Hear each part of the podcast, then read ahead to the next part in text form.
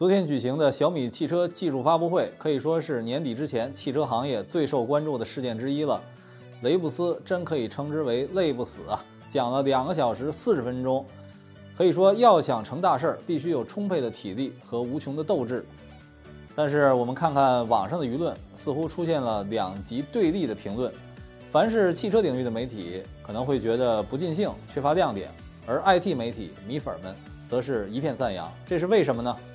首先，雷军的演讲，特别是上半部分介绍小米汽车研发力度和成果的同时，更像是汽车科技的普及。他在电机、电池、大压铸、智能驾驶、智能座舱等领域都做了详细的解释，有点像是学习成果汇报。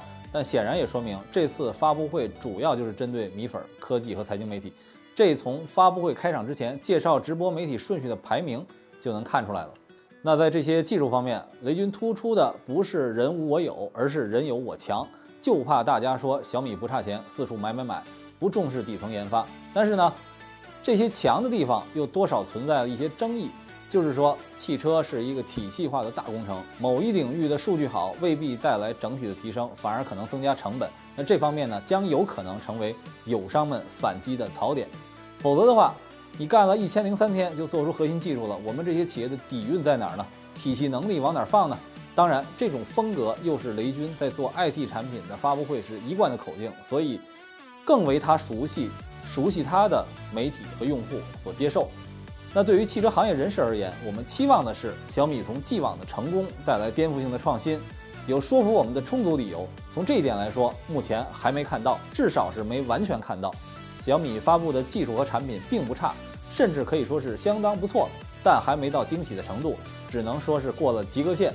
因为我们看看最近的发布会，无论是未来、问界还是极客、星途，都在强调核心技术。靠着供应链，你搞搞八百伏、八二九五、激光雷达、Orin，大几百公里的续航、城市 NOA，这都已经是门槛了。没有这些，都别想搞智能汽车。而大家真正期待的是什么呢？我以为。一个是发挥小米一亿多用户的优势，真正实现共创，就像当年的米 UI 一样，在外观、内饰、智能化方面有很多巧思，改变传统的认识，而不是说说无边框后视镜，还错误地理解了法规。另一个呢，就是利用小米数百家生态企业的优势，开放软硬件。这个方面，昨天发布会讲了一些，但是还不过瘾，还值得挖掘。希望在几个月后苏七正式的发布会上能讲深讲透。所以我们要想想。这次讲了这么多，下次还能讲什么？雷军说要做一百个第一、唯一和最，我看更应该体现在共创、服务、渠道、创新。从昨天发布会的情况来看，小米要管好两个预期。第一个预期是产品力，这方面的困难早在确定造车之初，小米就应该有充分的思想准备。毕竟用户太多，众口难调。但是对于昨天发布会的舆论反馈，不知道小米方面是不是有心理准备。第二个。就是价格预期了。昨天雷军提到九点九万不可能，十四点九万不可能，还说小米汽车贵的有理由，说明他对网上的舆论已经很在意了。实际上，核心零部件报幕成本已经比较透明了。昨天苏七两款车型的配置在发布会上一闪而过。从低配车来看，四百伏单 Orin 后驱单电机，七十三点六度磷酸铁锂电池，我们应该可以有一个估算。即使小米敢烧钱，也不能赔着卖。一月五日上市的吉利银河 E 八。将是个很好的参照，大家的牌面实力很清楚，用户不是傻子。最后价格怎么定，是能否一炮走红的关键。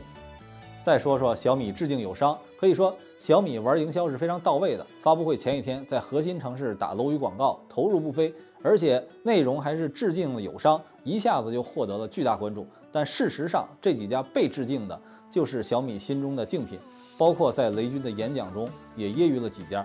其实呢。这就是个二桃杀三士之计，等着不被致敬的企业跳出来反击，再上一轮热搜。反正小米粉人多势众，不怕论战。但结果来看，这些企业都云淡风轻，没怎么接招。其实不管致敬不致敬，你看小米现在遇到的价格的问题，到底是谁提出来的呢？从这个情况来看，小米汽车上下对首战即决战是非常紧张的。雷军在发布会上也说，第一款车投入了一百多个亿，必须成，万无一失。在如此紧张的情况下，一定要小心动作变形。